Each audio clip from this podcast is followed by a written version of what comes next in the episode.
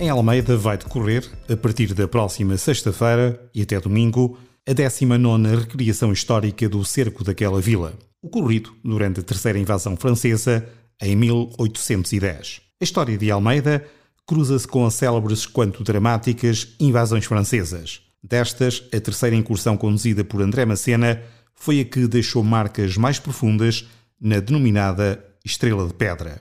Após a conquista de Cidade Rodrigo, pelas tropas francesas em 10 de junho de 1810, o objetivo do exército invasor era o domínio da Praça Portuguesa. Esta teria cerca de 2 mil habitantes e estava guarnecida com 5 mil soldados e 115 peças de artilharia. Com a aproximação das forças francesas, o comando do exército anglo-luso apelou aos habitantes para abandonarem suas casas e levarem os seus haveres.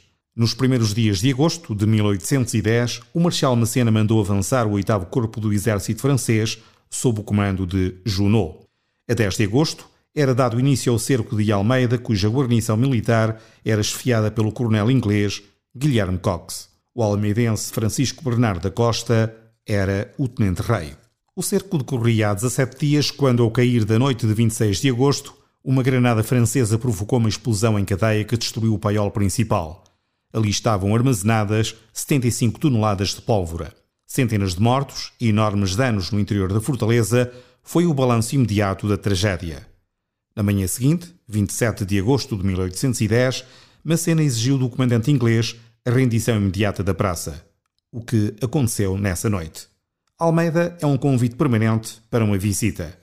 A sua fortaleza, em estilo Vauban, tem uma planta em forma de estrela irregular, integrando seis baluartes o de São Francisco, São João de Deus, Santa Bárbara, do Trem, Santo António e São Pedro, articulados com um idêntico número de revelins. O conjunto monumental deste baluarte beirão encontra-se rodeado por largos e profundos fossos.